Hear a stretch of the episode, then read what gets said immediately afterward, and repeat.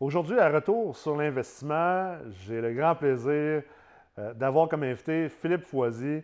Philippe, bien sûr, est euh, un des premiers étudiants du Collège MREX, même s'il était déjà actuaire, fellow au niveau international. Il travaillait dans un, poste super intéressant en finance. Philippe, maintenant, est professeur au Collège MREX depuis quelques années et, bien sûr, est une, une pointure très importante au Collège MREX. Et on va se gâter aujourd'hui Étant deux gars d'ingénierie financière, on va parler d'ingénierie financière, de premier niveau, de deuxième niveau, de gestion de portefeuille. Honnêtement, prenez-vous un bon verre, un bon café, quelque chose, asseyez-vous. Si vous êtes en voiture, montez le son. Ça va être un épisode extrêmement intéressant aujourd'hui.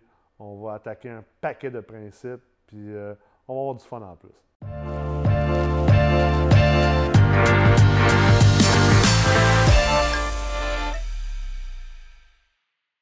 Salut Phil, comment ça va? Ça va, toi? Ça va très bien. Fait que euh, c'est rendu quoi, là? Ça fait combien de fois que tu viens à retour sur l'investissement? La troisième fois. Troisième, comme c'est bon. Je pense 203, on est à troisième. Je pense que c'est toi qui as le record, là, à date. Pour vrai? Ben, il me semble. Je suis ton préféré, ça veut dire. T'es, mon préféré. T'es mon, mon OG. T'es là depuis le début. fait que, comme d'habitude, euh, quand on est ensemble, on parle de de art, puis de dessin, puis euh, de gestion immobilière, c'est ça? Oui, oui, oui, exactement. Avec un peu de culture musicale. Oui, c'est ça. c'est ça qu'on est ensemble, on parlait de mathématiques, puis d'ingénierie financière, puis... Euh, des bonnes chances que la discussion C'est ça, des bonnes chances, ça s'en aille vers ça. Là. Fait que euh, aujourd'hui, je voulais parler... je voulais aller plus loin dans l'ingénierie financière, puis de parler de ça vraiment d'un niveau high level puis pour que les gens qui sont à l'écoute aussi euh, soient euh, conscientisés davantage euh, au travail que nous on fait, puis de la manière aussi qu'on enseigne, puis qu'on suggère aux gens d'appliquer nos enseignements. Mais souvent, les gens pensent que l'ingénierie financière, ben, en fait, souvent les gens ne savent même pas c'est quoi de, base, hein, on, on, sait. Mais mettons, pour ceux qui savent c'est quoi l'ingénierie financière, puis qui nous entendent radoter depuis quelque temps. Là. Il y en a qui trouvent le terme trop fancy. Aussi, trop fancy, c'est vrai, c'est vrai. C'est trop compliqué. Mais peu importe de toute façon. L'immobilier, c'est pas supposé être compliqué. Euh, c'est ça. Écoute, euh, c'est bien facile l'immobilier. Bien facile. Mais généralement, les gens, euh, ils perçoivent l'ingénierie financière comme étant l'espèce de science d'analyse d'immeubles, puis d'analyse d'acquisition, puis comment, tu sais, comme mieux structurer un deal pour faire un bon achat. Mais l'ingénierie financière, c'est beaucoup plus large que ça. C'est mhm. beaucoup, en fait, ça, c'est vraiment juste une petite partie de ce qu'on fait. Une grande partie de ce travail-là d'ingénierie financière, puis pourquoi on l'enseigne aux gens, aux investisseurs, c'est que c'est toute la partie planification, euh, prise de décision stratégique au cours de ta carrière, euh, ce qu'on va appeler la gestion de portefeuille, euh, la gestion des cash flows, euh, toutes les décisions de refinancement, d'achat futur, de revente future, les prises de décision au niveau des rénovations doivent être drivées par l'ingénierie financière. Mhm. Et euh, bien sûr, les partenariats et tout ça. Tu sais, finalement, l'ingénierie financière englobe beaucoup, beaucoup de, choses. Énormément. C'est quoi, euh, tu sais, on en parlait tantôt, tu, parlais de, surtout de la, gestion des cachots et des décisions une fois qu'on a des immeubles. C'est quoi les points les plus importants pour toi là-dedans euh, au niveau de l'ingénierie financière? Bien, tu sais, c'est à ce niveau-là parce que, comme tu dis, euh, l'ingénierie financière pour les gens, c'est beaucoup à l'acquisition d'un immeuble. Fait qu'on est dans le niveau micro de la chose. On regarde, là, on a une loupe, là, puis on regarde l'immeuble. Puis là, euh, est-ce que le prix que je paye, c'est le bon? Est-ce que ça va bien se financer? Mm. Après ça, je vais mettre combien de rénovations? Je vais augmenter de combien les revenus? Puis ainsi de suite pour que le projet, est-ce qu'il fait du sens ou pas? Le travail qu'on fait dans un chiffrier quand on voit un immeuble qui est à vendre. Exact. Puis que, ou qu'on a une offre d'achat dessus, puis qu'on retourne réviser nos chiffres. Mm. Euh, puis là, après ça, ça, c'est la base. Ça, c'est la base pour des acquisitions. Mais après ça, c'est de ça qu'on parlait tantôt aussi, c'est que un investisseur, ça a une carrière d'investisseur. Mm. Une carrière pour, puis il y en a des jeunes, des fois, dans, nos cours qui rentrent, puis ils ont 20 ans. oui, c'est clair. 20 ans, puis là, je commence à me sentir vieux, même si je me considère très jeune. Euh, puis là, tes voix, ils ont 20 ans, puis tu te dis, eux autres sont déjà là à se former. Puis s'ils aiment ce qu'ils font, ils se rendent compte qu'ils aiment ça, puis ils font un bout de chemin avec ça, ils vont peut-être passer 40, 50 ans à faire de l'investissement immobilier. C'est clair. Puis L'ingénierie financière, c'est ça, c'est là que c'est plus juste un immeuble qu'à t'achètes, ton premier immeuble, ton deuxième. C'est comme année que tu es rendu au 50e, tu en as 49 autres. Ouais. Puis tu viens de créer un, un écosystème en soi, Exact. un écosystème financier. C'est là qu'on parle de gestion de portefeuille. Puis c'est là que souvent les investisseurs, on les voit, puis même ceux qui se forment vont commencer, puis là ils vont développer l'ingénierie financière de base Ouais. pour analyser. Le premier, moi, j'appelle ça l'ingénierie financière de premier niveau. Premier là. niveau, exact. Fait qu'on est vraiment au micro, mais plus que tu grossis, puis plus que. Puis on s'entend, il n'y a pas tout le monde qui sont des mathématiciens. Euh, ça a déjà été dit. À un moment donné, si tu ne veux pas te spécialiser là-dedans, apprends la base, comprends le langage. Ouais. Puis après ça, fais affaire avec des gens, Exact. soit des partenaires ou des professionnels, Ouais. des conseillers, Ouais. qui vont te faire le détail. Mais Ouais. même si c'est comme, c'est comme n'importe quoi en rénovation. Mm. Moi, euh, j'ai plusieurs projets qui de la rénovation. Moi, plutôt en construction, c'est à peu près le même niveau de talent. C'est à peu hein. près, ouais, c'est ça. Exact. Là, euh, en On est, la meilleur, base, là, on est meilleur en finance. Comme, comme Brad Pitt dans Moneyball. Là. There's a six feet of crap, là, puis and, c'est ça, then c'est là. Ouais, c'est ça. Nous, on est là. là. On est les deux, euh, les deux en dessous. Là. Exact. Fait que, mais quand je parle avec mon entrepreneur, je suis capable de comprendre son Exact. langage. Moi aussi. Puis toi aussi, exactement. Fait que ça, c'est la base. Tout le monde devrait avoir Ouais. cette base-là. Puis après ça, sinon, il faut faire avec des professionnels. Mais dans le fond, où qu'on s'en allait, c'est que là, tu vas évoluer, tu vas acheter, euh, ta première année, tu vas acheter un bloc. Puis là, il y a le petit parcours un peu euh, typique. Là, Ouais. tu vas faire ta job dedans, tu vas créer de l'équité. Là, tu vas te racheter deux blocs l'année d'après. Puis Mm. tu vas probablement suivre si tu, fais, si tu mets les efforts, puis tu es bien conseillé, puis Mm. tout. La fameuse courbe exponentielle de croissance. Un bloc à, à- à l'année 0, Deux blocs, deux blocs à après, l'année quatre blocs l'année 5, après ça, d'après, puis 4 là- blocs à l'année 10, Ouais, puis après ça, 8 blocs à l'année 15, puis tu es rendu avec un beau petit portefeuille immobilier sans, sans avoir euh, été euh, cowboy, sans avoir été fourré. Exact. Là, fait qu'on le vulgarise, mais Ouais. c'est le classique de l'effet composé. Ouais. Mais une fois que tu es rendu dans ta troisième année puis que tu as plusieurs blocs, puis là, on ne rentrera pas dans tout ce qui est de scaling business puis d'organiser opérationnellement, mais financièrement, tu as le même job à faire. Mm. Ouais. C'est que là, tu as plusieurs blocs avec des refinancements différents, puis là, tu as le bloc que tu aimerais acheter. Puis, euh, on en parle souvent dans les cours. euh, si tu as un 50 000 de libre euh, sur une marge de crédit ou comme de refinancement, c'est quoi ta première pulsion comme investisseur immobilier? Ouais. Je vais m'acheter un autre bloc. Ouais. c'est clair. Ça, ça brûle dans nos poches. C'est ça, là, exact, Ah ouais. Fait que là, il y en a qui disent OK, non, tu devrais gérer le risque un peu. Puis là, il y en a qui se disent Non, il faudrait que tu te calmes un peu parce que Ouais. cet argent-là, tu pourrais en avoir besoin. Puis là, il y a toute la- cette gestion de portefeuille Ouais. qui rentre. Mais dans le fond, c'est plus que ton parc grossit, plus que tu as besoin d'amener cette ingénierie financière-là, plus high level Mm. dans ton parc. Puis c'est là qu'on rentre dans la gestion de portefeuille. Absolument. Puis ça, il y a beaucoup d'investisseurs aujourd'hui encore qui ne passent pas cette étape-là. En fait, c'est le gros du travail de l'ingénierie financière. Tu sais, C'est de l'ingénierie financière de deuxième niveau. Là. Mhm. Puis même, il y a un troisième niveau. Je ne sais pas si on, va rentrer là-dedans aujourd'hui, mais ça- moi, je trouve que ça s'apparente beaucoup à le premier niveau, c'est tu prends des photos. Tu prends une photo de telle acquisition, une photo de l'autre acquisition. Puis là, tu as comme un ensemble, tu as peut-être trois, quatre photos, puis c'est tout. Mais tu n'as pas l'album photo. Ouais. Puis là, tu n'as pas l'album photo, ça c'est le deuxième niveau. Puis dans l'album photo, ben, tu sais, tu as pris une photo de tel immeuble, ben, tu devrais prendre une photo de cet immeuble-là jour 0, jour 30, euh, jour 365, tu sais, année 3, année 5. Continuellement à reprendre des photos pour suivre l'évolution, puis d'organiser dans ton, dans, dans ton, dans, ton, dans ton gros livret. Ça, c'est de l'ingénierie financière de deuxième niveau. Mhm. je, je- je pense que je l'ai- je, je l'ai quand même dit assez souvent, je ne sais pas, dans des podcasts ou, ou dans des cours, là, à un moment donné, on parle Ah, le on fil, là, où, où est-ce qu'on a dit ça, là, euh, peut-être dans une retraite de la meute ou je sais pas, mais tu sais, je suis toujours extrêmement surpris par le fait que les gens mettent autant d'énergie dans l'analyse d'un deal, puis qu'une fois qu'ils l'ont acheté, ou même pas acheté, qu'ils retournent jamais réanalyser.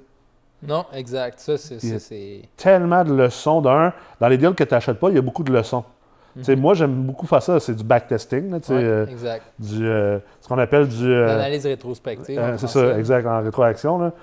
Ça permet aussi de te remettre en question de c'est quoi tes croyances puis tes barèmes. Parce que, tu sais, un, un exemple, on entend beaucoup le marché est trop cher. Le marché est trop cher. Puis ça, là, ça fait des années. Là. Moi, ça fait 10 ans que je suis en immobilier au Québec. Là. Puis, euh, tu sais, euh, toi, ça fait, mettons, quoi, 5-6 ans là, que Ouais. tu as vraiment Je accéléré. suis euh, plus dans, dans le- vraiment dans l'immobilier, là, puis euh, tu sais, tu es sorti des, des- des- de la grosse finance, là, mais on l'entend depuis un méchant bout, là. Puis- trop cher, ouais. Je suis convaincu que si on va backtester, faire une rétroaction d'analyse d'immeuble de v'là 5 ans, tu fais comme aïe Et aïe. on fait du rendement à tabarouette. Ouais, ouais. Puis d'ailleurs, Qui était trop cher à l'époque. d'ailleurs, il y a un immeuble. il, y a, il y a un immeuble que toi, tu as posté dans un groupe de discussion. C'est-tu quoi, il y a deux ans à peu près? Ça fait deux ans. Deux ans. Tu as posté un immeuble à vendre, un de tes immeubles à toi. Ouais. tu offrais une balance de prix de vente. Tu vendais La un totalité de la mise de fonds. C'était un prix, euh, on va se le dire, c'était. cher, pour le marché à ce moment-là, cher. Mettons. Je vais appeler ça avant-gardiste. Qui avait de l'air, c'est ça, avant, regarde ça. Qui avait de l'air cher, même si on sait que, bon, puis toi, le Les mot chiffres cher. fitaient. Les ça. chiffres, ils ça. fonctionnaient. Mais d'un point de vue, euh, le prix par de- porte était cher. Oui, c'était, comme un peu. euh, a- comme- On n'en voyait pas. On n'avait pas Ouais. vu des ventes comme ça. C'était comme puis- 950 000 pour un 6 Ex- logements, je pense. ex- Oui, ben moi, c'était un million que je Ah, demandais million. avec la balance de prix pleinement financée parce que je voulais faire notre projet début 2018. Ouais. Puis en fait, tu dis que c'était cher. Les deux six Pas- pas logements. moi cette année- cher, Non, non, je sais, mais que le monde disait que c'était cher. Les deux six logements les plus chers qui se sont vendus à Longueuil Ouais. après, plus tard en 2018 à l'été, c'est moi qui les ai achetés. T'es-tu sérieux? C'est moi qui les ai achetés. Wow. C'était euh, deux immeubles à Brandon puis Mathieu, là, Ouais, qu'on a souvent ouais. aussi. Puis j'ai acheté ça 960 000 chaque. Puis là. à ce moment-là, tout le monde qui a vu ces transactions-là, pendant longtemps, c'est resté là, les évaluateurs gris sortaient Ah ça. ouais. C'était les immeubles Puis les le plus monde de t'attaquait pour la vente de ton immeuble, puis le monde disait que t'étais fou, puis blablabla. Puis je me rappelle, moi, je suis allé te défendre, puis Ben, le ça- monde ça avait fait couler de. Ouais, ça avait fait couler l'angle, c'était incroyable. Puis là, je sais pas pourquoi, dernièrement, quelqu'un a comme ressorti la discussion des Ouais, boulamites. JP Martin qui est allé. Ouais, euh, qui est allé comme commenter, fait que ça a ressorti dans les ça de tout le monde. Puis là, j'étais retombé là-dessus, puis j'étais comme, aïe, aïe. Phil Puis, est mort de rire de l'avoir gardé. puis c'est ça, Phil est, mort de, conclusion. Phil est mort de rire de l'avoir gardé. Puis les 300 quelques personnes qui t'ont lancé des tomates en disant, ça n'a pas de bon sens que tu vends ça à ce prix-là, maudit fou, blablabla. Bla, bla, bla. Ouais, ouais, ouais. Aujourd'hui, ces 300-là auraient dû tous l'acheter. Exactement. C'est c'est ce qu'on leur disait, mais le, le- le- le niveau. Fait que C'est pour ça, que je- tout ça pour dire que c'est important de comprendre que l'ingénierie financière, c'est pas juste d'analyser un immeuble quand tu l'achètes, mais de retourner en arrière puis de refaire des analyses. Puis Ouais. ça, c'est dans le cas où tu n'as pas acheté un immeuble, parce que des fois, ça te permet de faire comme Hey, à ta peur, aujourd'hui, est-ce que mes attentes, finalement, est-ce que je suis en train de répéter la même erreur Ouais. ou j'ai passé à côté de cette opportunité-là il y a deux ans? Est-ce que je suis en train de répéter la même erreur? Est-ce que je devrais remettre à jour mes attentes de rendement, de prix, de TGA, de toutes ces choses-là? Ça, c'est super bon pour ça. Puis aussi, c'est si tu as acheté un immeuble aussi, de continuellement mettre à jour, euh, moi je suggère à chaque trimestre ou au moins deux fois par année ou une Ouais. fois par année, de mettre à jour ton, ton chiffrier d'analyse initiale, Ouais. de le faire un side-by-side à côté, puis de voir c'est quoi la performance ex post versus ton analyse ex ante, tu sais, ton, ton- ta- ton De- analyse avant l'achat Ouais, euh, versus ton analyse après l'achat. Les actuaires, on appelait ça du actual to expected. Actual Tu to expected, exact. Ouais. Ce qui s'est passé avec ce que c'était quoi tes attentes. C'est ça, exactement. de base au début. Puis là, ça te permet aussi de voir, OK, euh, tu sais, j'ai sous-évalué, surévalué, puis au lieu d'être réactif, là, tu peux être encore plus proactif dans ta gestion de portefeuille. Exact. Parce que peut-être que là, tu as du levier, tu pensais pas que tu avais, mais qui est là, puis qui est dormant. Ben, puis on sait, avec l'effet composé tu as dit tantôt, on veut, à quelque part, maximiser ça tout en gérant notre Mhm. Oui, risque. exact. Non, c'est ça. Puis, tu sais, le... cet exemple-là, là, on n'est pas là à sortir ça parce que là, on veut se penser cool. On avait raison. c'est pas pour baver le monde, mais tu sais, On le monde, on- raison. C'est pas ça. ben, quelque part, on veut les baver un petit peu. Là, tu sais, je veux Ouais, dire, il y a du monde qui ont été extrêmement déplacés puis déplaisants Ouais, il y a dans, quelqu'un qui s'est fait sortir dans leur, pe- oh oui, dans leur là. petit test d'esprit. Puis, euh, Mais, c'est ultimement, c'est justement juste de, de développer cette compréhension-là en profondeur Ouais. du marché puis des rendements immobiliers. ouais. Parce que là, tu peux le faire sur un immeuble, mais quand tu l'as fait sur deux, trois immeubles de ton portefeuille ou ceux que tu n'as pas achetés, puis que tu. Moi, je me rappelle plus, là, c'était sur la rue Daniel à Longueuil, mais il y avait un 8 plex dans le coin de. Je me rappelle plus, il était à combien le prix, mais Ouais. j'avais voulu l'acheter. Je travaillais avec Jean Sasseville à l'époque comme courtier, puis j'avais passé proche, puis je me rappelle après l'avoir dit, Hey, je ne l'ai pas acheté, puis ça aurait été un tabarouette de bon. euh, Ouais. Tu sais, ça, ça aurait été tout un achat. Puis c'est de, de voir autant les coûts qu'on a réussi que les coûts qu'on a, les immeubles qu'on a manqués, puis de voir aujourd'hui, là, à un moment donné, euh, tu le sais, dans ta région, ça se loue combien, ouais. tes optimisations, tu les amènes à combien de valeur? Ouais. Tu sais, moi, mes Splex, à un moment donné, j'en ai refinancé 3-4 cette année à Longueuil, optimisé. Ouais. Je sais combien que ça vaut une fois Ah optimisé. ouais. Quand je n'achète un maintenant, je le sais, en date d'aujourd'hui, si en deux jours, toutes les rénaux se faisaient, puis tout Ouais. ça il vaudrait combien après? La banque vient de me reconnaître quatre valeurs pareilles dans les mêmes secteurs avec les mêmes paramètres. Fait comme année, tu développes cette compréhension-là du marché, mais des rendements immobiliers aussi. Puis c'est que ça devient plus juste une affaire d'un immeuble, ça devient ton portefeuille au complet après que tu peux plus.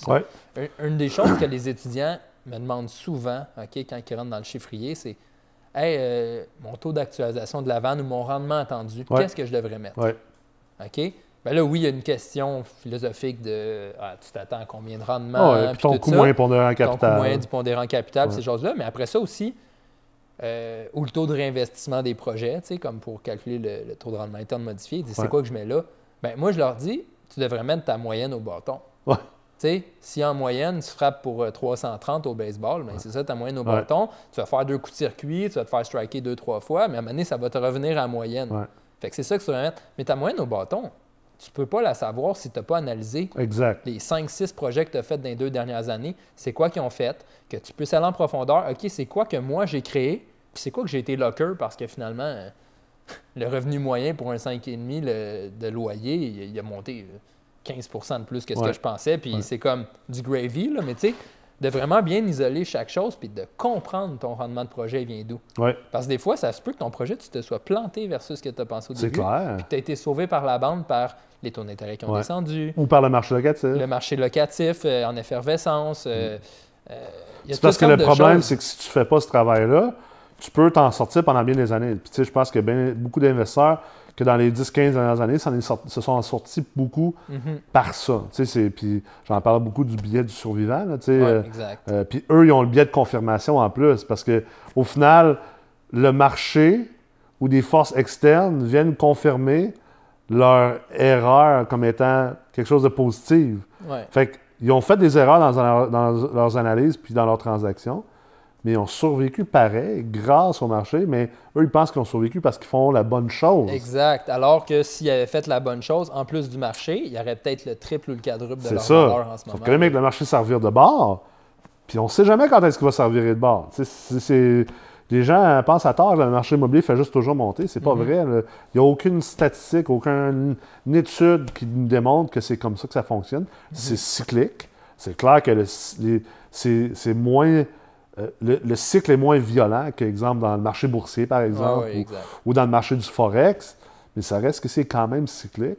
Puis tu dois te, protéger contre ça parce que, tu sais, c'est comme je le disais souvent euh, dans mon autre carrière en performance humaine, quand je fais des athlètes olympiques, dans ce domaine-là, la plupart des gens se concentrent à augmenter la force, puis la puissance, puis la vitesse des athlètes. C'est toujours bigger, faster, stronger, more powerful. C'est ça que les gens veulent. Mais au final, euh, la plupart des athlètes n'ont pas la capacité de tout utiliser la force et la vitesse qu'ils ont euh, à cause d'un paquet d'inefficiences, de, exemple au niveau de, leur biomécanique, au mhm. niveau de leurs articulations, au niveau de leur, transfert de, force-puissance et tout ça. Donc, ce que je disais souvent à eux, le problème, c'est quand tu n'es pas efficient, quand tu rajoutes de la force, tu finis par te blesser. c'est comme un char. Si la voiture n'a pas une transmission pour un moteur de 150 HP, mhm. puis que tu rajoutes 300 HP par-dessus, puis que tu ne mets pas des bons tailleurs, puis que tu ne touches pas à la transition, les tailleurs, ils vont brûler, puis tu ne réussiras pas à décoller plus vite, mhm. parce qu'il y a trop de power, puis la transmission va lâcher. C'est la même chose pour un athlète. Si tu ne travailles pas ces choses-là, à un moment donné, l'athlète va break down, il va se blesser. Ben, il, a beau être plus fort, c'est ça, il a beau être plus fort, plus rapide, il ne performera pas parce qu'il ne sera pas dans la game. Mais l'investisseur immobilier, c'est la même affaire. Il est bien beau avoir plus de portes, mais si le marché en vire de bord, là, il peut dégringoler rapidement. Sa machine, justement, comme le parallèle, la biomécanique n'a pas été bien faite et tout. Ça. Si sa machine n'est pas bien huilée, structurée, ben, le cycle de marché peut rentrer dedans. Ben, c'est l'effet domino. C'est là que les gens ils tombent, qu'on n'entend pas parler parce que, justement... Un domino, un domino tombe, puis le reste part. Puis, je veux dire, on a déjà ces discussions-là un peu hors caméra, puis euh, on nommera pas de nom sur caméra, mais on connaît certains, euh, certains propriétaires immobiliers qui ont des parcs d'envergure, puis ça tient par. Euh, ben, c'est le niveau de leverage est tellement Ça tient par la ficelle. Ça ça prendra pas grand-chose pour que ça tombe, ça, là. non, non, c'est ça. Puis ça, c'est pas juste en immobilier, même les entreprises financières, n'importe qui qui grossit trop vite, qui n'a pas les bons euh, mécanismes de gestion de risque. Puis tu sais, je dis pas ça, pour, pour, euh, pour, pour, pour, faire en sorte que des gens aient l'air tata ou, ou qu'ils soient pas bien structurés. Je dis ça parce que c'est plate parce que c'est pas obligé d'être comme ça. tu sais. Puis, on veut pas que ça arrive à aucun de nos étudiants. Puis aux gens qui écoutent, que vous soyez étudiant chez MREX ou non, on veut pas que ça vous arrive. C'est évitable. Oui, puis je pense, on en jase souvent, moi, plutôt, je pense que notre vision par rapport à ça, c'est que les investisseurs immobiliers qui commencent, qui se forment, qui s'éduquent, euh, qui apprennent justement l'ingénierie financière de base, on veut qu'ils développent cette mentalité-là, mm. Quitte à ce que s'ils ne le font pas eux-mêmes, qu'ils savent que ça existe, que leur mentalité, parce qu'à un moment donné, c'est pas tant, oui, c'est des connaissances, mais c'est une mentalité qu'ils doivent avoir. Parce que c'est toutes ces choses-là derrière, puis qu'à un moment donné, plus ça prend de la profondeur, plus c'est ça qui drive tes actions après, puis tes décisions.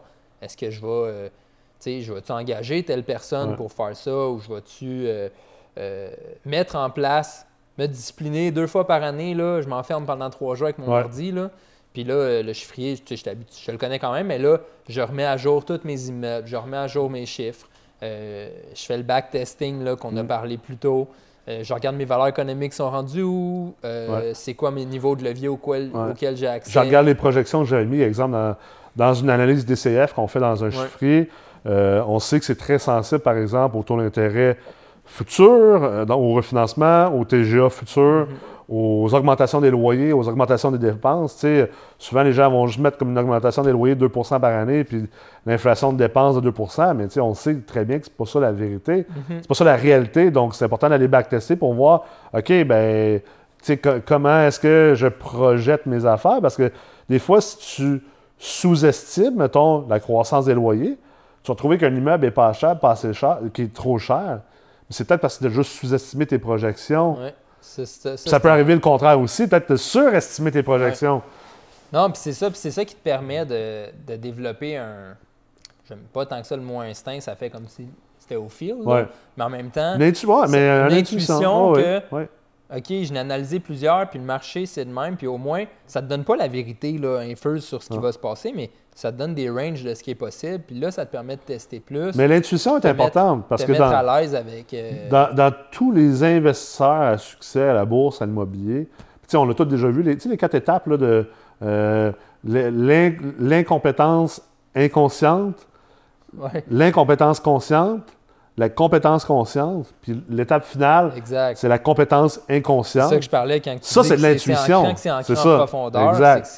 C'est des choses que tu as digérées puis redigérées. Puis, euh, puis l'idée, c'est d'arriver là. Mais pour arriver là, il faut mettre en place des systèmes, des processus. Puis un des systèmes processus, euh, les systèmes de puis processus, ça n'existe pas juste en gestion, ça existe en ingénierie financière. Exemple très, très simple comme processus au système, c'est de dire, ben, deux fois par année, je recalcule mes analyses de toutes mes acquisitions ou mhm. même des immeubles que je n'ai pas achetés pour, pour questionner ma méthodologie pour me, remettre à jour. c'est incroyable, les choses. Tu sais, on parle beaucoup de formation, puis on le sait, je veux dire, on, a le collège MREX, on est enseignant là, euh, beaucoup de ce qu'on fait est autour de ça, mais, mais de la formation, c'est pas juste dans un cours non plus. Là. Tu, peux, tu dois continuer, continuellement te former. C'est pas juste à travers des cours puis de la lecture de livres, c'est à travers même tes acquisitions puis tes non-acquisitions. Puis c'est drôle parce que souvent les gens vont dire Ah, pas besoin de formation, prendre de l'expérience. OK, mais en fait, c'est les deux ensemble. Mais de l'expérience, c'est pas juste parce que tu as acheté des blocs que tu as l'expérience. Mm-hmm. De recalculer ces analyses-là de ce que tu as acheté puis de ce que tu n'as pas acheté, c'est ça qui va te donner de l'expérience. Exact. Puis en plus, ça va te former. Exact. Puis, euh, tu sais, un, point aussi, là, quand tu regardes ça, euh, de, de, regarder de façon rétrospective, c'est vraiment comme quand on dit on veut pas acheter parce que c'est trop cher. Ouais. OK? Ça se peut que ce soit la vraie chose. ça se peut. Ça se peut que ce soit que c'est trop cher. Par rapport à tes paramètres à toi. L'important, c'est de comprendre pourquoi c'est trop cher. Moi, j'ai déjà fait, je m'appelle, euh, c'était un tutorat pour un des cours euh, qu'on donne, puis euh, les étudiants m'avaient amené un 8 logements à Longueuil qui était à 1 200 000. Puis là les, prix sont en train de monter en ce moment, on s'entend. Mais là, c'était plus tôt dans l'année, la, flambée des prix, la compression des TGA n'avait pas, commencé. Puis là, il était 1 200 000. Puis là, je leur ai dit, dans le fond, la question qu'il faut que vous vous posiez, là, vous savez ce qu'on va faire avec. Hmm. On va faire des rénovations, on va sur un horizon donné. On va dire, on va faire un test sur trois ans, là, augmenter les loyers, faire des beaux appartements. Puis là, dans le fond, si tu veux atteindre 25% de rendement sur ton, sur ton investissement, c'est à combien que les loyers doivent être pour que à, ce prix-là, tu as ton 25? tu as ton 25 Ouais. Puis on est arrivé à la conclusion que c'était des 4,5 à Longueuil, puis que, dans le fond, le vendeur, implicitement dans sa tête, si toutes les autres hypothèses sont égales, là, puis comme Ouais. c'est normalement à Longueuil, le vendeur dans sa tête, c'est qu'il allait louer ses 4,5 à 1400 d'ici les trois prochaines années. Mm. Est-ce que ça va arriver ou pas? Je ne le sais pas. Je n'ai pas, euh, j'ai pas de boule de cristal. Mm. Je sais que j'ai des 4,5 que, là, 2-3 ans, se louaient à 900$ piastres par mois, qu'aujourd'hui, je les loue à quasiment 1200$. là. Ouais. OK? Ouais. Mais le passé, pas tout. Mais au moins, je sais ça. Mais c'est tout ça, c'est ça ce qui fait partie de l'intuition. Fait que, est-ce qu'il est trop cher? Peut-être, mais au moins, tu vas savoir que c'est parce que tu vas dire, Ouais. moi, je crois pas à ça, Ouais. 1400 dans 2-3 Ouais. ans. Puis ce qui est important dans ce que tu viens de dire, je pense que les gens, je pense que beaucoup d'investisseurs immobiliers ne comprennent pas la nature de la bête puis de ce qu'on fait. J'entends souvent Ah, mais c'est trop spéculatif. Tu sais, là, récemment, d'ailleurs, il y a des gens qui parlaient d'un investissement dans, dans une ville américaine là, que, que je ne nommerai pas, qui est une Mhm. ville euh, qui a une démographie pitoyable. Je pense que C'est- horrible. ça ouais. À quelqu'un, de, de exemple du Québec, d'aller investir dans cet endroit-là, c'est borderline irresponsable, Mhm. mais euh, je vais m'abstenir pour le reste. Mais, mais tout ça pour dire que euh, à ce niveau-là, les gens disent Ouais, mais on va investir là parce qu'il y a plus de cash flow. Comme un peu un Shawinigan. Puis je tape tout le temps sur le clou de Shawinigan, je suis vraiment désolé. pour les gens qui écoutent et qui visionnent, là, j'aime bien Shawinigan, le trou du diable, puis euh, euh, je suis pas en train de dire de ne pas investir là. Il faut juste investir là en connaissance de cause. Ouais, c'est ça. Mais, mais mettons, il y en a qui vont dire. C'est ça, fois, mais il y en a qui vont aller là pour le cash flow en disant Ouais, mais le, le- le- le cash flow, euh, tu sais, dans le fond, c'est moins spéculatif. Mais puis de l'investissement puis de la spéculation, c'est deux choses. Mais c'est pas vrai. Un investisseur immobilier, c'est un spéculateur. OK? Ouais. Faut que tu spécules. Ça, ça fait partie de la, la c'est à nature. c'est des hypothèses. Fait que Ben oui. l'hypothèse, comme je te dis, Tu peux pas pas spéculer. les chiffres veulent dire quelque chose. Fait que Ouais. dans ce cas-là, les chiffres voulaient dire que l'hypothèse, c'était que Ouais. les loyers étaient à 1400. Ouais. C'était ça l'hypothèse. Sinon, j'aurais pu jouer avec les Ben, coûts de c'est ça. construction, mais mettons que je focusais sur celle-là. Là. Je laisse les autres égales. Ça veut dire ça. Ça veut dire qu'ultimement, si je choisis de l'acheter à ce prix-là, c'est que je spécule Ouais. que les loyers vont monter de 103. Ton indicateur de confiance, et, tu sais, dans le fond, c'est que l'indicateur de confiance est plus haut ou plus bas, dépendamment des cas. La personne qui va aller à Shawinigan va dire Je m'en vais pour acheter le cash flow, OK, mais toi, tu te bases que les chiffres que tu vois, tu spécules que c'est ça qui va arriver.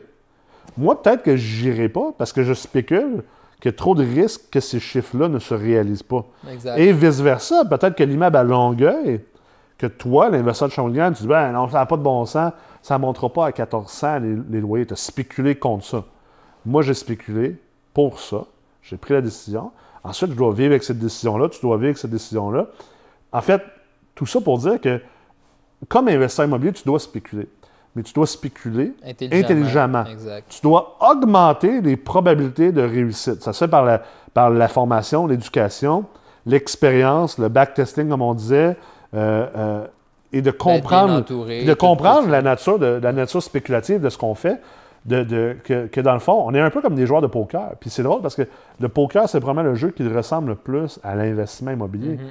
Puis les plus grands joueurs de poker rejouent toujours leur- leurs mains. Tous les jeux que. Tu sais, si tu veux jouer sur le World Series of Poker, j'en connais quelques-uns qui sont allés, là, puis ils sont continuellement en train de rejouer les jeux qu'ils ont joués. Pourquoi? Parce que c'est ces jeux-là qui, qui, qui les amènent à continuer à, à devenir meilleurs, puis à les éduquer Ouais, sur. avoir des situations de jeu, puis de comprendre comment ils ont réagi à ce moment-là. Puis avoir des hypothèses peut-être dû réagir. C'est ça. Comment mieux spéculer, finalement? Tu sais, dans le fond, c'est une game de comment mieux spéculer. making tout le temps. Exactement. C'est toujours des bêtes. tu sais, On est toujours en train de placer des gageurs, dans le fond, au final. C'est ça que l'investisseur immobilier fait. Il place des gageurs, puis il gère le risque puis les probabilités par rapport à ces gageurs. c'est ça, puis c'est la partie de gestion de risque, puis tout ça, parce que quand on parle de bêtes, le monde va penser le casino, le spéculateur, c'est le gars qui, qui pompe du cash. mais ça, c'est du blackjack, ou de la mais roulette. Mais, le poker, c'est la, la bonne chose parce C'est que ça. oui, il y a des probabilités, mais il y a énormément de stratégie, Ouais. puis énormément de gestion de risque. Ouais. Parce que là, tu peux le sais que augmenter si les probabilités. Oui, décision, oui, il y a de la chance, mais tu peux augmenter tes probabilités de réussite. Ouais, quand puis tu peux gérer un risque que ta décision là, tu vas, tu vas y aller. euh, Ouais. Quand tu y vas all-in, quand tu y vas, tu sais, tu choisis les moments que Exact. tu fais ça. Puis là, je suis pas un expert de poker, loin de là. Moi non en plus, mais c'est Mais j'ai saisi, ça fait longtemps que Ouais. le jeu y est monté de même. Puis Ouais. l'investissement immobilier, c'est un petit peu la même chose. là. très C'est- semblable, c'est C'est clair. c'est de la prise de décision, puis c'est de la gestion de risque. Puis oui, il y a des calculs là-dedans. Ouais. là. Puis même le jeu d'échecs, euh, je ne sais pas si tu si as, regardé ça, là, mais euh, il y, a, une série limitée en ce moment sur Netflix. Non, je vais checker ça. Puis, euh, je ne me rappelle pas c'est quoi le nom, mais c'est sur les échecs, justement, sur un, genre de prodige d'échecs. une petite fille qui devient prodige d'échecs, puis elle est continuellement en train de rejouer les tableaux qu'elle a eus auparavant, puis même elle rejoue les tableaux de d'autres grands maîtres pour être capable de mieux jouer dans le futur. Fait que, tu sais, quand tu comprends la nature spéculative, puis je pense que les gens n'aiment pas ça de dire qu'il y a de la spéculation en investissement immobilier parce que ça leur fait peur. Tu sais, dans le fond, c'est d'accepter ben, que. le mot spéculatif, euh, il, est, péjoratif. Ça donne une, impression de ne pas avoir de contrôle sur ce qu'on fait. Ça mais en réalité. mettons, de Big Short, là, ben, le, ça. le monde. Le, côté greedy. Mais ça, c'est du gambling. Pour moi, c'est pas la même chose gambling que spéculation. Oui, c'est ça. C'est juste de comprendre que ce mot-là, il y a comme deux sens dépendamment de comment tu Puis le, le, meilleur investisseur, ben, c'est lui qui est le meilleur spéculateur. C'est lui qui est capable constamment de placer des, des, espèces de gageures stratégiques et intelligentes basées sur du data, puis de la connaissance, puis de l'expérience, puis de la lecture du, terrain, puis du marché dans lequel on est. Mhm. Puis qu'au final, dans le, la somme de tout ça, il est gagnant. Et même, tu sais, puis j'en parlais dans, un immobilier déchiffré, qu'il y a deux manières d'investir en immobilier. Tu peux investir en cherchant à avoir le rendement médian ou moyen du marché. Tu sais, comme tu achètes euh, un fonds initial à la bourse, tu vas la performance de la bourse. Les gens sont bien contents que ça parce qu'ils disent euh, si la bourse sur 20 ans génère euh, en moyenne 12,7% par exemple, ben, je suis bien heureux d'avoir 12,7. Je sais que ça va fluctuer d'une année à l'autre. Ben, si le marché immobilier, multilogement, on dit qu'il va générer, je ne sais pas moi, 16% il y a bien des gens qui sont bien heureux d'avoir le 16 il faut que tu te poses comme question est-ce que tu es heureux d'avoir le 16, premièrement? Oui. Il y a des manières, il, va falloir il y a des choses qu'il va falloir que tu fasses pour avoir le 16. Ce n'est pas, de donner le 16. Hein. Il y en a qui vont avoir du 8, puis du 10, puis du 12, puis du 0, puis du moins 20. C'est des perdants, c'est juste qu'on ne les voit pas. Mais je pense aussi comme investisseur, je pense que surtout des gens comme nous, que pour nous, on, travaille dans l'ingénierie financière. Les gens d'ingénierie financière aussi, un gros, gros partie de notre travail, c'est de générer de l'alpha c'est de mhm. battre le marché. pourquoi que je voudrais faire 15 comme tout le monde à la moyenne? C'est pour ça que tout le monde est en immobilier d'abord. c'est ça. Parce que je pense qu'il y a beaucoup de monde qui voit que c'est une classe d'actifs qui a beaucoup d'alpha à faire. Sauf qu'il y a beaucoup de gens qui génèrent, ils génèrent pas vraiment du alpha, mais ils pensent qu'ils génèrent du alpha. Exact. C'est juste qu'ils ont pris ben, plus de risques, fait qu'ils ont eu plus de rendement. Mais ça, c'est pas du alpha. Du alpha, c'est de prendre le même risque que le marché. Qui, le marché, disons, on va prendre 10 de risque, puis le marché génère du 15% ben, si tu prends 10 de risque et tu génères, mettons, euh, du 20-25, tu as généré du alpha. Si tu prends 15 de risque puis tu génères du 20 de, de, de, rendement, tu n'as pas battu le marché. Tu as juste pris plus de risque au final. C'est un relatif. C'est ça, exactement. Fait que, je pense que c'est toutes des choses hyper importantes à comprendre que pour les gens. je pense qu'aujourd'hui, l'épisode, s'il y a bien une chose qu'on on veut que moi et toi, les, les gens, que, que, vous ayez fait le certificat d'ingénierie financière ou la meurtre ou que vous n'avez pas fait de coach MREX, peu importe, que vous comprenez que euh, l'analyse de vos immeubles puis l'analyse de vos portefeuilles, ça ne peut pas juste se faire une fois à l'achat ou une fois de temps en temps. C'est un travail qui doit être fait activement. Puis mm-hmm. Vous allez nous remercier, honnêtement. Si vous nous écoutez aujourd'hui, puis que vous le faites, puis que vous investissez le temps pour le faire, je suis convaincu que dans 2, 3, 4, 5 ans, il y en a qui vont venir nous voir et hey, merci les gars, c'est ben, vrai que c'est la plus belle récompense pour Ah, c'est clair, c'est clair. Ouais. Parce que je pense que c'est ça qu'on a à cœur ultimement, moi puis toi, c'est que les gens puissent investir intelligemment. Tu sais, euh, l'immobilier est souvent associé au rêve. Ouais. Puis, parce nous, on essaie toujours, on a, beaucoup de vendeurs de rêve. Puis on essaie toujours d'amener les gens à un réalisme, mm. mais je ne suis pas contre le rêve. Là.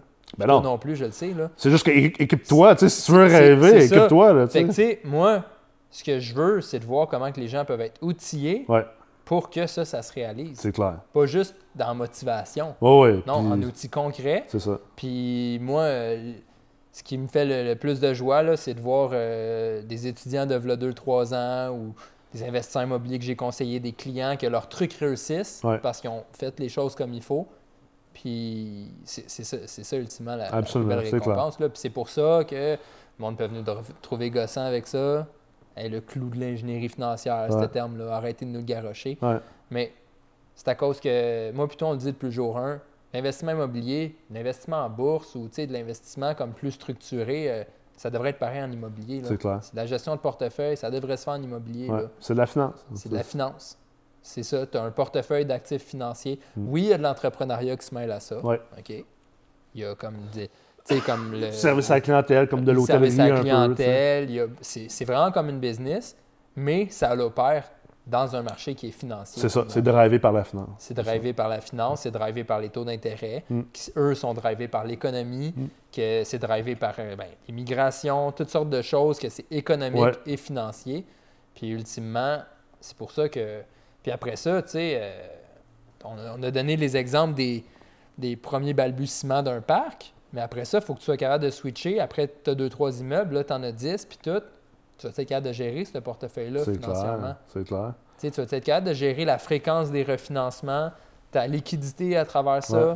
ton risque de liquidité, parce que si tu restes, c'est le fun, là, on aime tout ça se leverager à 110% pour Ouais. acheter des immeubles. là. Ouais. Quand tu es rendu à 200 portes, là, le petit 10% d'extra en dollars, là, Mm. Ça commence à être des gros dollars. Oh, oui. Ça devient plus tough. Là, Euh, quand, que, quand qu'un imprévu, ça devient 600 000, euh, puis que tu es à côté encore, à un moment donné, euh, 600 000, je peux me croire que tu as des beaux réseaux de contacts, puis tout. euh, c'est plus tough à trouver que dans Ah, le temps que c'était clair. 10 000. là C'est clair. dans le temps que ton imprévu, c'était 10 000. Fait que plus ton portefeuille est scalé, plus que ce genre de structure financière-là, c'est important que ce soit là. Fait que là, ça, c'est important pour les gens qui nous écoutent. C'est là que l'ingénierie financière, le deuxième niveau, c'est oui, tu commences ton parc avec le premier niveau, mais tu vas être capable de passer au deuxième niveau Ouais. quand que ça va être le temps de le faire pour continuer à soutenir les fameux rendements de 25, 30, 35% que tout le monde essaye de. Le, le alpha que tu essaies de Ouais. générer, Puis un de continuer à le générer. Puis un moment donné aussi, puis le troisième niveau, ça, c'est- ça arrive, exemple, euh, tu sais, on va prendre des exemples des Ray Dalio puis des Howard Marks, ça, tu sais, c'est des exemples extrêmes peut-être, là, tu vas me dire, à la bourse. Mais quand tu arrives au troisième niveau, là, c'est peut-être même plus de générer du alpha. Tu as généré assez d'alpha pendant longtemps que là, tu veux juste comme euh, avoir un, un- un- Parker ton un meilleur bêta, donc avoir un, un meilleur profil de, de, de- de- de dissonance entre le risque puis le risque de marché Ouais, et tout ça. Puis tu veux juste comme là générer un, rendement ou un cash flow. Puis tu veux plus prendre ces risques-là, tu veux commencer à déleverager. Mais, mais quand est-ce que tu le fais? Exact, Comment tu le fais? ça. C'est l'ingénierie financière qui va te driver sur ces prises de décision de Ouais, portefeuille. c'est ça. C'est quoi le bon moment pour te déleverager? Ouais. Le fameux, l'indépendance financière qui est beaucoup liée au cash flow Ouais. passif. Puis d'ailleurs, tu as écrit un. Tu as rédigé un article là-dessus que Ouais. j'invite tout le monde qui écoute. Si, c'est pas fait, si vous n'avez pas déjà lu l'article là-dessus, tu as, rédigé un article sur l'indépendance financière sur euh, le journal MREX. Allez sur euh, le site de MREX, vous allez le trouver. Euh, D'ailleurs, tu as, parlé grandement de ça, euh, un moment donné, de l'évolution de ta prise de décision. Puis, Non, c'est ça, exact, parce que le rêve de tout le monde, c'est d'avoir du cash flow passif. Ouais. Mais il faut comprendre mathématiquement, puis c'est ça que l'article essaie de vulgariser un Ouais. peu, mais mathématiquement, ça se structure de la liquidité Ouais. passive. Ouais. Mais ça prend une certaine valeur nette, ça prend des investissements avec des taux de liquidité différents. Mais là, toi, tu es, en croissance, ça fait 6-7 ans là, que tu bûches là, à 80 heures semaine dans ton parc. Ouais. Puis là, ça commence à grossir tes affaires. C'est quand le moment de, de calmer le jeu? Ouais. Comment cette transition-là comment se le fait? faire? Euh, Est-ce que c'est de, de commencer à stratégiquement vendre certains immeubles, leur placer le cash dans autre chose? Mm. Ou à partir de là, tous les nouveaux immeubles que je vais acheter, ça va être par exemple euh, du multilogement neuf Ouais. avec des, des plus hauts taux de liquidité, surtout en ce moment avec les taux d'intérêt qui sont bas. Là, le cash on cash, c'est ces immeubles neufs SCHL, C'est extraordinaire. là. il est extraordinaire. Euh, C'est-tu de me développer un portefeuille de prêts privés, on Mm. the side? Sais, c'est comment que je fais pour transformer tout ce bel argent-là que j'ai travaillé à faire en liquidité, d'aller- continue à travailler comme il faut. C'est-tu en allé investir dans les REIT? On l'a vu d'ailleurs, un grand investisseur immobilier récemment, je pense que c'est hier, euh, il vient, il vient d'investir 200 millions euh, dans des REIT, justement dans le Communard, parce que l'action de Communard est rendue euh, assez bas, puis lui spécule que la valeur intrinsèque du portefeuille est plus élevée que, Ouais. que la valeur de l'action. Tu, sais, euh, tu vois, lui, c'est un investisseur qui est transféré d'un parc immobilier à un Passif, mais 100% passif. tu sais. 100% passif. euh, vu que ça reste lié à l'immobilier, il aurait pu le placer en bourse, mais il devait avoir une compréhension du marché qui faisait ça. que, selon lui, le portefeuille de Cominor, fait que, Ouais. il a pris ses, ses atouts d'investisseur immobilier Exact, puis il les a transposés dans son analyse. Mais ça se peut aussi, là, on est des investisseurs immobiliers, mais le jour que la personne a son objectif, je sais pas moi, de 250 000 de revenus passifs par année, Ouais. ben peut-être qu'il va prendre 50% de son portefeuille puis le placer en bourse dans des Mm. actions en dividendes. là. Exact. Peut-être ça va être ça, en plus de gérer le risque d'illiquidité, de garder son portefeuille leveragé immobilier. pour Ouais, Peut-être aller investir dans des fonds indiciels, puis faire un paquet de trucs, puis... Il y a toutes sortes de façons de structurer ça. Puis ça, ça va être important pour les investisseurs immobiliers, même qui se sont bien formés, de pouvoir euh, Être conscient de leur évolution. dans leur évolution. Puis Mm. même moi, personnellement, je suis là. là. J'ai Ouais. donné un gros coulé 3-4 dernières années. Puis je dis pas que je fais ça demain, mais ça commence à rouler dans ma tête. Ah, ouais, ouais. OK, euh, c'est quand que je slack un peu? Pas, pas au niveau, je veux continuer, là, mais c'est quand que je calme la machine, la bête que j'ai nourrie, là, puis que je transitionne un petit peu, là, pour me donner un petit peu de lousse. C'est clair. C'est une discussion que... Puis n'importe qui va devoir arriver à ça. J'ai déjà eu des discussions, euh, je pense avec Max Boutin en Floride, là, euh, quand on est allé là-bas. euh, on jasait de ça. Ouais. C'est que c'est un gars qui avait beaucoup travaillé les deux, trois dernières années. Puis à un moment donné, tu as beaucoup travaillé, tu as créé beaucoup de valeur. Ouais. Mais là, OK, tu peux commencer à quand même restructurer ça pour plus être obligé. euh, ah là, moi, je suis arrivé ici dans ma Hyundai Elantra 2008. Là. Ouais. Je suis le gars qui a tiré l'élastique de la, de, de comment te priver pour générer plus. Mais à un moment donné, ces sacrifices-là payent.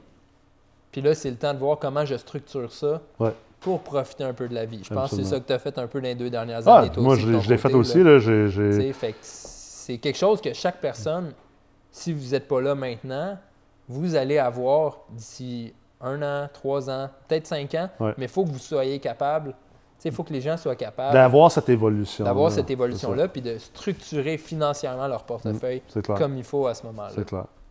Hey, merci beaucoup, comme à l'habitude. Ça a été... euh, on s'est emporté. Ça a été... euh, apporté. J'espère que vous allez apprécier l'épisode. Puis, euh, ben, si vous en voulez plus, vous savez où nous trouver au certificat d'ingénierie financière puis à la meute multilogement. Puis sinon, ben, on va être présent comme qu'on l'est toujours à travers les réseaux sociaux puis les différentes chaînes du Collège MREX. Merci beaucoup, Phil, d'avoir été là aujourd'hui. Merci, Nick. Si vous avez apprécié l'épisode d'aujourd'hui et que vous voulez pousser votre carrière d'investisseur immobilier, je ne peux pas m'empêcher de vous inviter à prendre de l'information sur le certificat en ingénierie financière.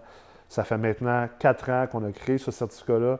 Que vous soyez à vos débuts comme investisseur immobilier, que vous soyez un investisseur immobilier expérimenté, je suis convaincu que vous allez trouver quelque chose qui vaut l'investissement en temps, en argent et en investissement en énergie également.